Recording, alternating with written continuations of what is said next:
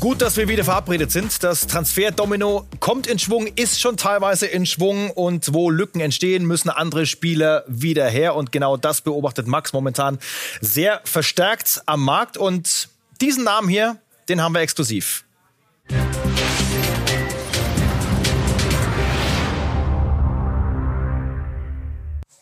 Max Schalke greift tatsächlich nach einem Innenverteidiger von Manchester City. So sieht's aus, Thomas, denn nach unseren Informationen steht Ko Itakura kurz vor einem Wechsel zu Schalke 04. Schalke ist sich einig geworden mit Manchester City auf einen Wechsel, eine Laie plus dann eine Kaufoption im kommenden Sommer über 4 Millionen Euro. Nach unseren Informationen wird der Spieler morgen von Japan gehen, Deutschland fliegen, um dann die letzten Details zu klären, den Medizincheck zu absolvieren und den Vertrag eben zu unterschreiben. Es müssen natürlich noch jetzt alle schriftlichen Verträge fixiert werden, Transferverträge zwischen den Vereinen. Das, der ganze Papierkram, der dann anfällt, muss unterschrieben werden.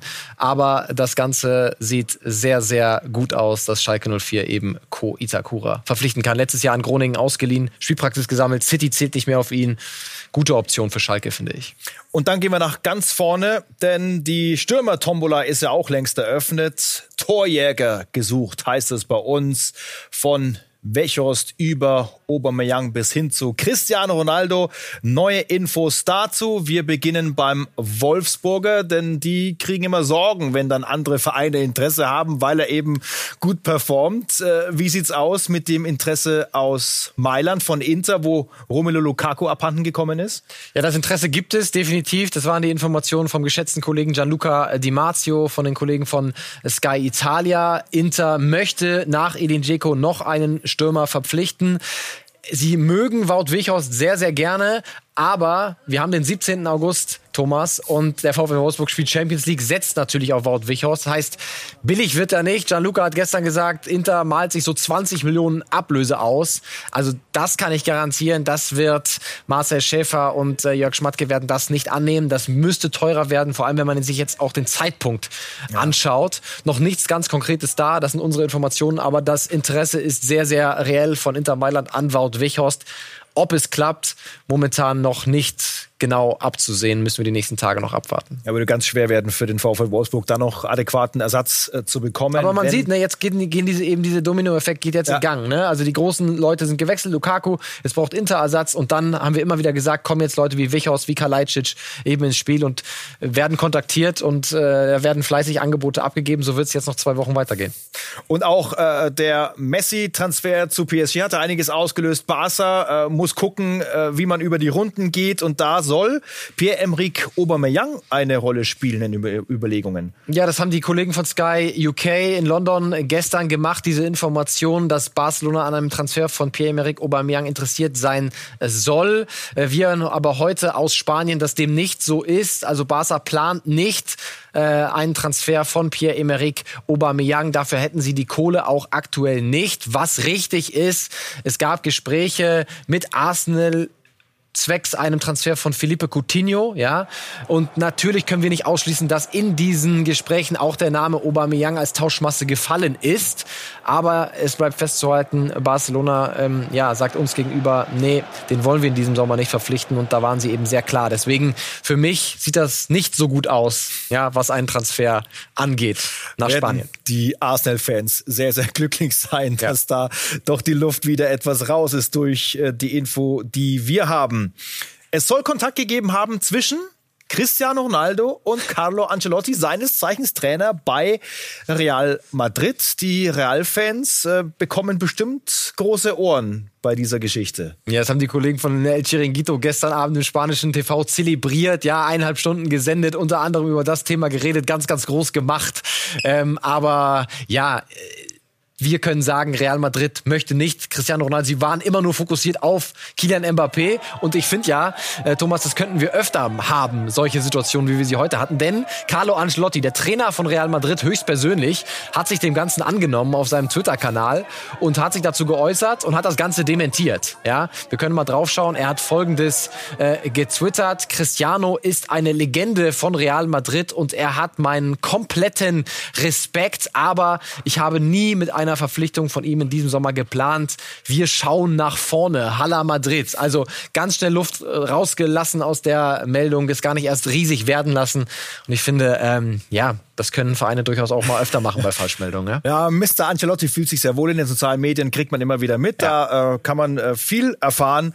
Demnach ist die Sache gegessen. Ja. Von 13 bis 15 hat er ja mit äh, Ronaldo zusammengearbeitet in seiner ersten Zeit bei Real. Äh, heißt also auch, dass Cristiano Ronaldo einen äh, neuen Teamkollegen bekommt mit Manuel Locatelli. Juve hat sich äh, langsam rangetastet an den Europameister der Italiener und das letzte Angebot scheint dann doch das Beste gewesen zu sein. Ja, die Gespräche haben sich schon gezogen. Wir haben ja Manuel Locatelli jetzt seit der EM sehr oft im Transfer-Update gehabt. Jetzt ist das Ding endgültig durch. Äh, Juve leiht ihn zunächst einmal aus und wird dann 35 Millionen Euro zahlen als Kaufverpflichtung im Sommer 22.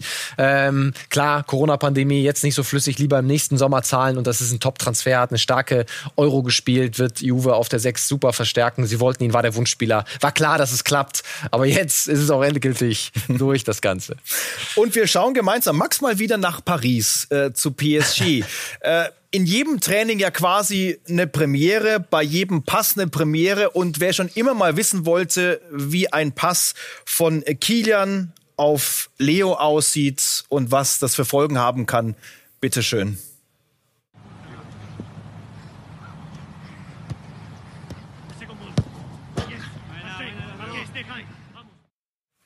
so sieht das dann aus. Ja, das schlachten sie ja jetzt wirklich komplett aus, Paris, ne? Auf jeglichen Kanälen, auf Twitter, auf, auf Instagram. Und ich muss sagen, also ich klicke da jedes Mal drauf, ja. Sie machen das natürlich auch gut. Kilian Mbappé, irgendein Emoji auf Leo Messi, Tor. Deswegen, äh, mich kriegen sie damit jedes Mal. Und ich glaube, für ein paar mehr Views als vorher, bevor Messi da war, sorgen sie auch. Und da sieht man ja, der Hype ist enorm, auch wenn Leo Messi jetzt noch nicht äh, spielen wird, ne, am Wochenende, sondern er braucht noch ein bisschen. Äh, war ja lange raus, war im Urlaub. Ich gehe davon aus, Ende August sehen wir ihn dann. Und das dann in der Champions League, diese Passstaffetten, äh, dann sind viele Fans, glaube ich, sehr, sehr gespannt, wie das dann ausgeht. Neymar ist ja auch noch mit in der Verlosung. Und jetzt sprechen wir von einer schwierigen Gesamtabwägung. Das waren die Worte von Jochen Seyer vom SC Freiburg beim Thema Baptist Santa Maria. Max, äh, warum hat der SC seinen Rekordeinkauf vom vergangenen Sommer äh, schon wieder verkauft? Ja, es war ein ausdrücklicher Wunsch vom Spieler und dem sind sie am Ende äh, entgegengekommen. Er wollte zurück nach Frankreich, ne, aus familiären Gründen. Seine Frau war zwar mit ihm in Freiburg, aber ja, das war einfach ein großer Wunsch des Spielers und dem hat Freiburg entsprochen. Natürlich auch, weil das finanzielle Gesamtpaket einfach gestimmt hat. So war der O-Ton äh, von Jochen Seyer. Und wenn man jetzt 14 Millionen bekommt, das sind unsere Informationen, die Stadrennen überweisen wird. Man hat ihn letzten Sommer für rund 10 gekauft. Er hat eine gute Saison gespielt, jetzt nicht herausragend, ne? nicht herausragend eingeschlagen. Und in der Corona-Pandemie innerhalb von einem Jahr dann 4 Millionen Euro Gewinn zu machen, da findet sich Freiburg drin wieder und vor allem, weil der Nachfolger schon in den Startlöchern stand und deswegen konnte man ihn gehen lassen. Gut vorgearbeitet. Jetzt die Frage, wie viele Millionen dann äh, nach Bremen gehen für Maximilian Eggestein, der super ins Profil passt und der dann offensichtlich auch die Lücke füllen soll. Ja, es werden ein paar Millionen sein. Wir können nicht mit Gewissheit sagen, wie viele es aktuell genau sind. Da sind wir äh, weiterhin dran. Aber genau, das ist die Verstärkung eins zu eins. Ne? Zentrales Mittelfeld geht, zentrales Mittelfeld kommt. Ähm, für Werder ist ein Großverdiener von der Payroll. Er wollte unbedingt in der ersten Liga bleiben, also eine Win-Win Win-Win-Situation für alle. Werder hat wieder ein bisschen mehr Kohle, die sie vielleicht dann noch in andere Mannschaftsteile stecken könnten. Zum Beispiel Stichwort Lirim Castrati. Da sind sie immer noch mit Zagreb äh, in Gesprächen. Das gestaltet sich aber sehr zäh, aber jede, äh, jeder Euro wird da helfen in den Gesprächen mit Zagreb. Äh, von daher ähm, für mich ein logischer Transfer von Maxi Eggestein zu Freiburg. Wir haben auch an dieser Stelle immer wieder exklusiv über das Hin und Her, über die verschiedenen Neuigkeiten bei Armin Younes gesprochen von Eintracht Frankfurt. Ähm, wie sind jetzt die Rahmenbedingungen, dass die Eintracht sagt, ja, okay, den geben wir ab nach Saudi-Arabien? Ja, gestern Abend, es hat nicht mehr für unsere Sendung gestern gereicht, ja, aber gab's, das waren unsere Informationen, die Einigung zwischen Eintracht Frankfurt und Al-Shabaab, dem Club aus Riyadh, der Younes verpflichten wollte. Rund vier Millionen Euro kassiert Frankfurt nach unseren Informationen. Vorher haben sie die äh, Kaufoption bei Neapel gezogen. Er war ja bislang nur ausgeliehen, zahlen gut zwei Millionen Euro nach Neapel, bekommen vier, machen also ungefähr einen Gewinn von zwei Millionen Euro mit einem Spieler, der eine Saison gespielt hat, der eine sehr gute Saison gespielt hat und der jetzt natürlich, ähm, ja, in Saudi-Arabien müssen wir ja nichts sagen. Es sind natürlich finanzielle Interessen, die da über allem stehen. Mhm. Da verdient man einfach deutlich besser als, als in der Bundesliga und da muss dann eine Entscheidung her und Armin hat sich dann für diese Option entschieden und Frankfurt hat das ja auch kommen sehen, hat Hauge verpflichtet, hat Lindström verpflichtet. Von daher, ähm, ja, hat sich angebahnt. Jetzt ist das Ding durch. Ich denke, Ende dieser Woche wird Klarheit herrschen. Papierkram, auch da muss alles geschickt werden, ne, per E-Mail, alle Transferverträge etc.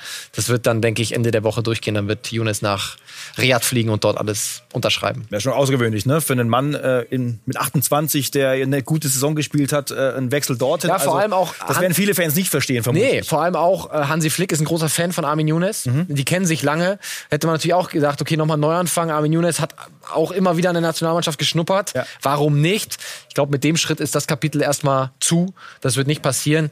Aber gut, äh, im Leben trifft man eben Entscheidungen ne? und das gilt es zu respektieren. Und das ist einfach, wenn man irgendwo anders das Doppelte verdienen kann, muss sich jeder zu Hause selber fragen, wie er reagieren würde. Deswegen, ähm, das ist die Entscheidung eben von Armin Younes. So oft wird Hansi Flick nicht auf der Tribüne in Saudi-Arabien sitzen. Mm, nee, Können wir das ist nicht so wie Yogi im Breisgau. Ne? genau, kein Stammplatz dort.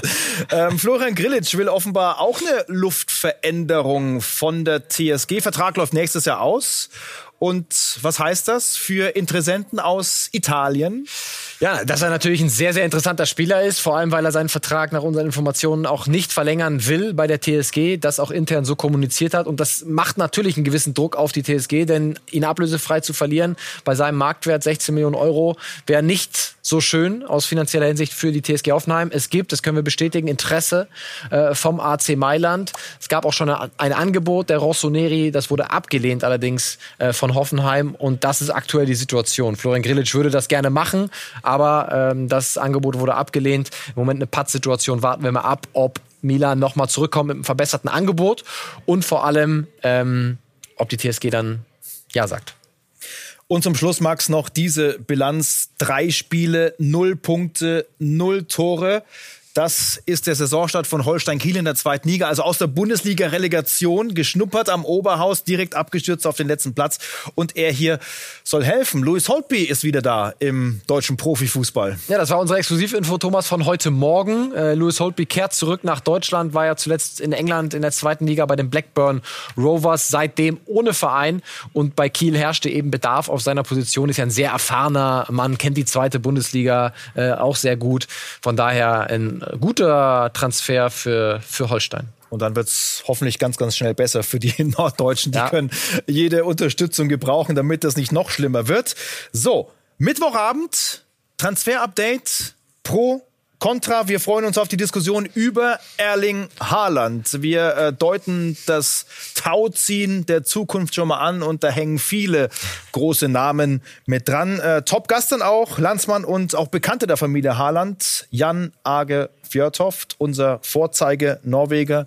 Und dann sprechen wir über alle Aspekte die da reinpassen. Ne? Ja, also wirklich über alles. Wir beleuchten alles. Info, wer hat die besten Karten? Müssten die Bayern es machen? Wir beleuchten ein bisschen seinen Berater, Mino Raiola. Ne? Ist das der richtige Berater? Was sind, wie bietet er Erling auf dem Markt an? Und ich bin mir sicher und weiß es schon, dass wir nicht immer einer Meinung sein werden hier morgen. Also es wird eine launige Runde rund um Erling Haaland.